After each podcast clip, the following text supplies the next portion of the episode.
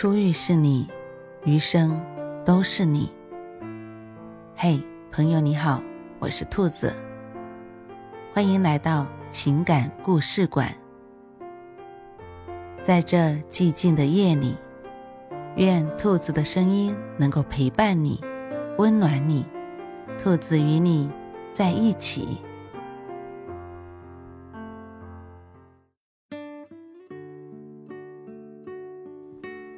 违章停爱，第一篇。宋少成面无表情的敲窗，果然依然是那张熟悉的小脸。小姐，我说过许多次了，这里不能停车。啊，对不起，对不起，我又忘了。桑榆一点也看不出抱歉的样子，从车内探出脑袋，即将贴到宋少成的眼前。可是我在这里坐太久了。双腿都不灵活了，不如宋警官帮我把车开出去。宋少臣无奈的摇头，他当然知道这个女人为什么在这里坐了这么久，她就是坐在这里等他来罚的。车我帮你开出去，但罚单依然要开。宋少臣打开车门，桑榆快手快脚的爬向副驾驶座，一脸得意的看着他。小样，还不是要乖乖的就范？但嘴上依然很驯服的说道：“嗯，好的好的，我明天就去交罚单，再把回执单拿回来给宋警官看。”还要来？宋少成崩溃了。每日费钱交罚单，你钱多吗？桑榆马上换上一张委屈的表情。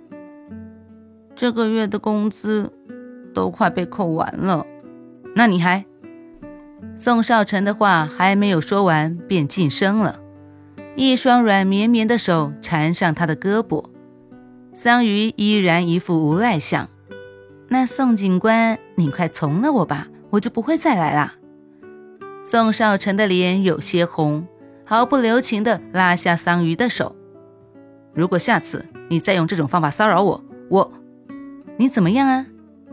桑榆扬起脸看着他。每日风吹日晒，皮肤怎么还这么嫩？真想亲一口。宋少成憋了半天，才弱弱的说了一句：“我再也不和你说话。”多么没有存在感的威胁！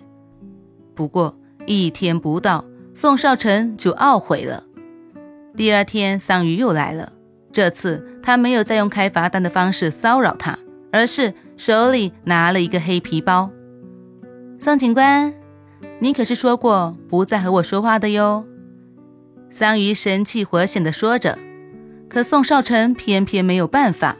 谁叫他昨天帮他倒车时不小心把警官证丢在了里面？这个时候正是下班的时间，警局里正预备交班，人来人往的，纷纷用八卦的眼睛看着他们。宋少成咬牙：“桑榆。”你到底要怎样？桑榆把玩着挂在胸前的警官证，笑眯眯地说道：“很简单，你牵着我的手，而且微笑着从这警局里走出去，我就把它还给你。”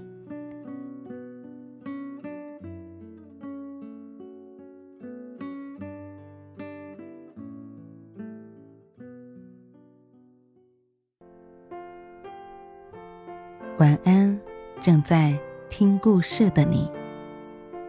如果你喜欢兔子的声音，或者喜欢这个情感故事，别忘了多点赞、多评论、多打赏哦。兔子感谢你的支持和鼓励，祝你晚安，好梦。